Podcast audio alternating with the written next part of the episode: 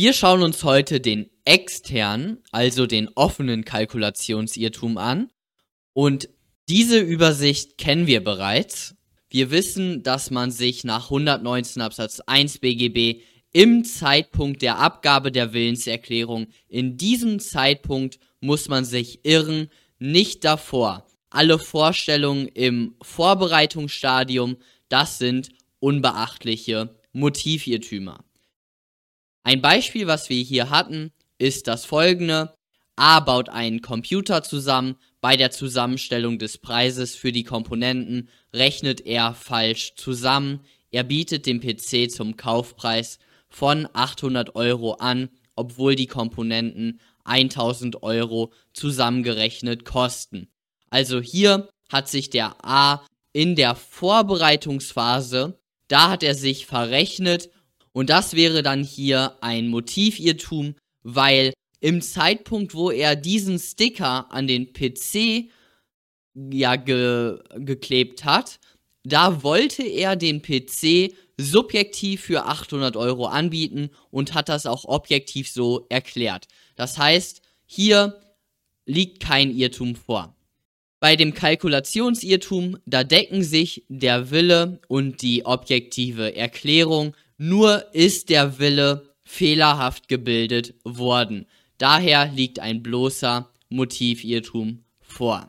Okay, jetzt kommen wir zum offenen Kalkulationsirrtum. Und der ist dadurch gekennzeichnet, dass die Kalkulation jetzt offengelegt wird. A baut einen Computer zusammen. Er schickt dem K ein Angebot und führt in einem Anhang eine Rechnung auf, in der er die Kosten aller Komponenten aufführt. Im Angebot steht, dass A den Computer zum Kauf von 800 Euro anbietet. Tatsächlich hat A einen Rechenfehler begangen, der ist auch im Anhang so ersichtlich und richtig gerechnet kommt man auf 1000 Euro. Kann der A in diesem Fall anfechten? Die Antwort ist Nein. Hier haben wir auch wieder, genau wie beim offenen Kalkulationsirrtum, einen Fehler in der Vorbereitungsphase. Und diese Fehler in der Vorbereitungsphase sind unbeachtlich. Das sagt so die herrschende Meinung. Eine andere Ansicht vertrat das Reichsgericht vor, keine Ahnung, 100 Jahren oder so. Und diese Ansicht ist aber wirklich veraltet und auch allgemein in der Lehre abgelehnt. Ich mache das mal deutlich, warum das hier so der Fall ist. Hier habe ich ein Beispiel aus meinem echten Leben genommen. Eine, ich habe eine Arztrechnung bekommen. Und hier steht dann, sehr geehrter Herr, der Jurastudent, für meine Bemühungen erlaube ich mir 340 Euro zu berechnen. Und alles, was hier drunter steht, Beratung, auch telefonisch und so weiter und so weiter. Das schaue ich mir nicht an. Ich schaue mir nur diesen ersten Satz an. Das, was im Anhang aufgeführt ist, das interessiert mich nicht. Ich schaue mir nur dieses Angebot an. Noch ersichtlicher wird es hier in meinem zweiten Fall. Hier habe ich von meinem alten Vermieter eine Rechnung bekommen über 25,47 Euro.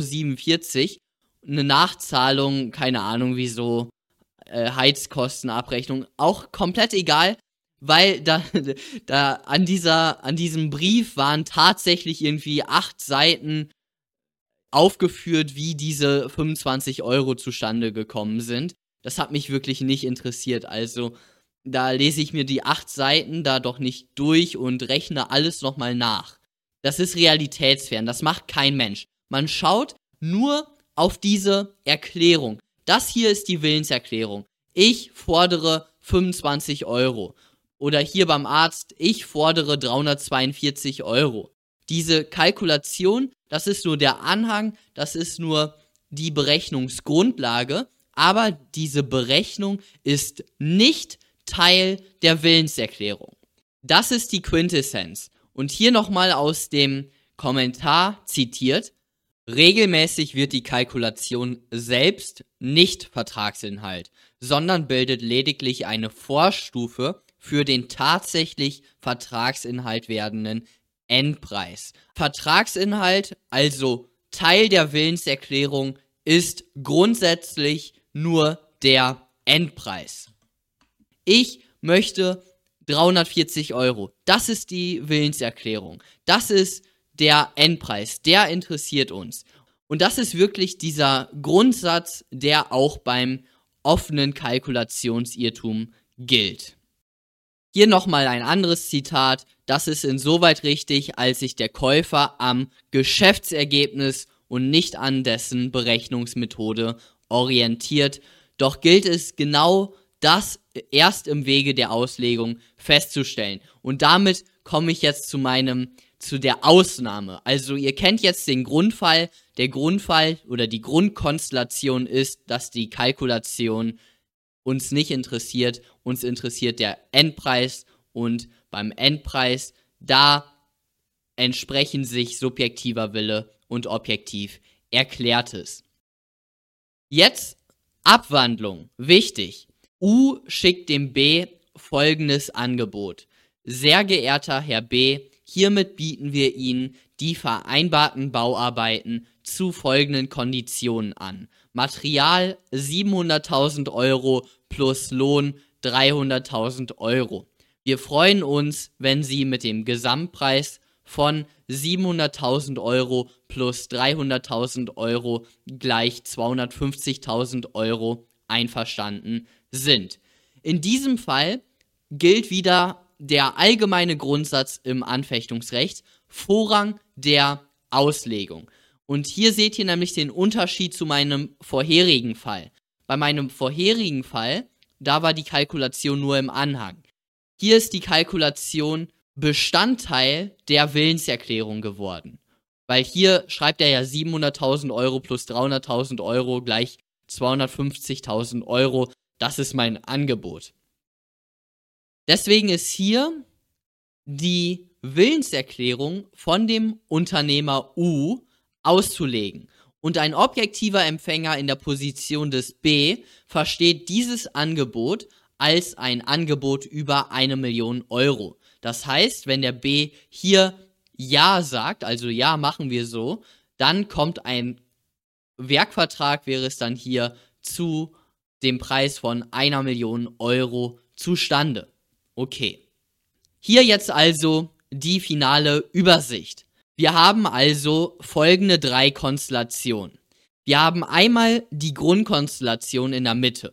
Die Kalkulation ist im Anhang nicht Bestandteil der Willenserklärung und der Erklärungsempfänger, das meine ich mit EE, e, der hat keine Kenntnis von dieser Fehlkalkulation, weil der schaut sich doch den Anhang nicht an. Das war mein, das war mein Beispiel beim Arzt oder so. Ich gucke mir nicht die Rechnung an. Oder noch extremer ist es immer bei Versicherungen oder sowas. Die schicken ja, ja, sehr viel Papier. Und in diesem Grundfall gilt das folgende. Wir haben einen unbeachtlichen Motivirrtum. Zweite Konstellation. Die Kalkulation ist wieder im Anhang. Jetzt sieht der Erklärungsempfänger aber, dass sich die, da, und machen wir es mal mit dem Bauunternehmer, dass sich der Bauunternehmer verrechnet hat. Wie ist das zu behandeln? In diesem Fall gilt erstmal das folgende. Ihr könnt nicht mit dem Vorrang des erkannten Willens argumentieren. Was meine ich damit?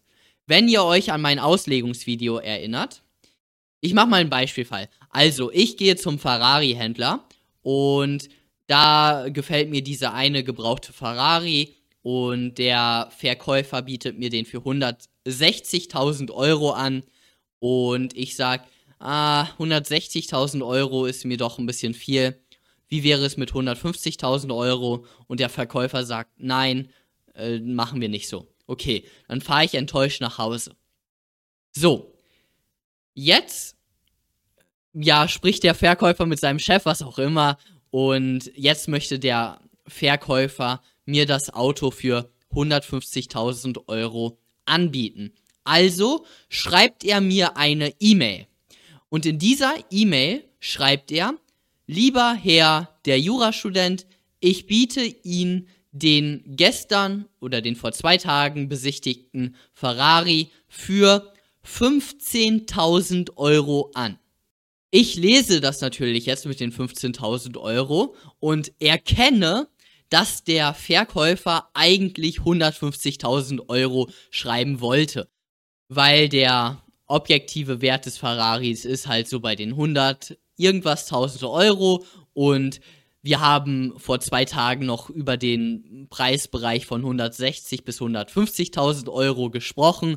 Jetzt bietet er mir den für, für 15.000 Euro an. Da weiß ich natürlich, das will der nicht so. Ich weiß, dass er eine Null vergessen hat. Dass er eigentlich 150.000 Euro schreiben wollte. Ich erkenne also seinen wahren Willen.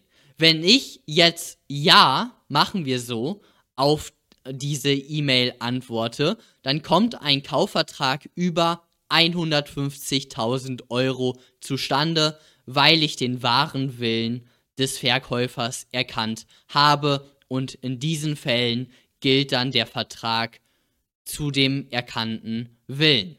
Okay. Jetzt wieder zum Kalkulationsirrtum zurück. Man könnte ja jetzt denken, dass wenn der Bauunternehmer sich in der Verrechnung, in der Berechnung, die in der Anlage ist, wenn er sich da verrechnet und ich das erkenne, dass das jetzt der gleiche Fall ist wie beim Ferrari. Das könnte man ja jetzt denken in einem ersten Schritt. Allerdings ist das nicht derselbe Fall, weil bei dem Ferrari, da sehe ich, dass die Willenserklärung 15.000 Euro sagt und erkenne, dass er wirklich 150.000 Euro meinte. Okay, bei der Berechnung von dem Bauunternehmer, da sehe ich seine Willenserklärung und dann sehe ich in der Anlage, die Anlage, die ja gar kein Teil der Willenserklärung ist, seine Berechnung. Und diese Berechnung, sein Motiv, seine ja, Berechnungsgrundlage, die in der Willensbildungsphase ja zugrunde gelegt wurde, die erkenne ich richtig. Das ist ein Unterschied. Und da kann man dann nicht den, die natürliche Auslegung, also die, da kann man nicht die Auslegungsregel des Vorrangs des erkannten Willens anwenden. Das ist der Unterschied. Bei dem einen habe ich die Willenserklärung richtig erkannt, bei dem anderen habe ich nur das Motiv, die Berechnungsgrundlage richtig erkannt. Und bei letzterem Fall, da kann man dann nicht mit dem Vorrang des erkannten Willens argumentieren und auslegen. Okay, dann letzter Fall, das ist die, der Fall, wo die Kalkulation Bestandteil der Willenserklärung wird. Das ist der Fall, den wir gerade hatten mit den 700.000 Euro plus 300.000 Euro gleich 250.000 Euro. In diesem Fall müsst ihr einfach nur auslegen. Hier, wenn der Erklärungsempfänger den wahren Willen erkennt, dann gilt der Vorrang des erkannten Willens. Wenn der Erklärungsempfänger den wahren Willen nicht erkennt, dann gilt ganz normal die Auslegung nach 133, 157 BGB. Das hatten wir ja hier und ein objektiver Empfänger in der Position des B hat die Willenserklärung als ein Angebot über eine Million Euro verstanden. Und genau, das sind also die drei Konstellationen hier. Grundkonstellation, das ist mir wichtig. Die Grundkonstellation ist, dass die Kalkulation einfach nur im Anhang ist und damit nicht Bestandteil der Willenserklärung wird. Und das sind, das ist ein unbeachtlicher Motivirrtum, das gleiche würde ich sagen, gilt auch bei dem Fall, wo der Erklärungsempfänger sieht, dass sich, dass sich die in der Anlage befindende Rechnung, dass die falsch ist und dann Ja sagt, dann würde ich immer noch sagen, dass es sich um einen unbeachtlichen Motivirrtum handelt. Also ich würde dem BGH folgen und dann mit der CIC und dem 242 BGB hantieren. Okay. Perfekt. Das war's dann von dem heutigen Video. Ich hoffe, das ist klar geworden. Fragen, Kommentare könnt ihr in den Kommentaren dalassen. Und dann sehen wir uns beim nächsten Mal. Bis dann.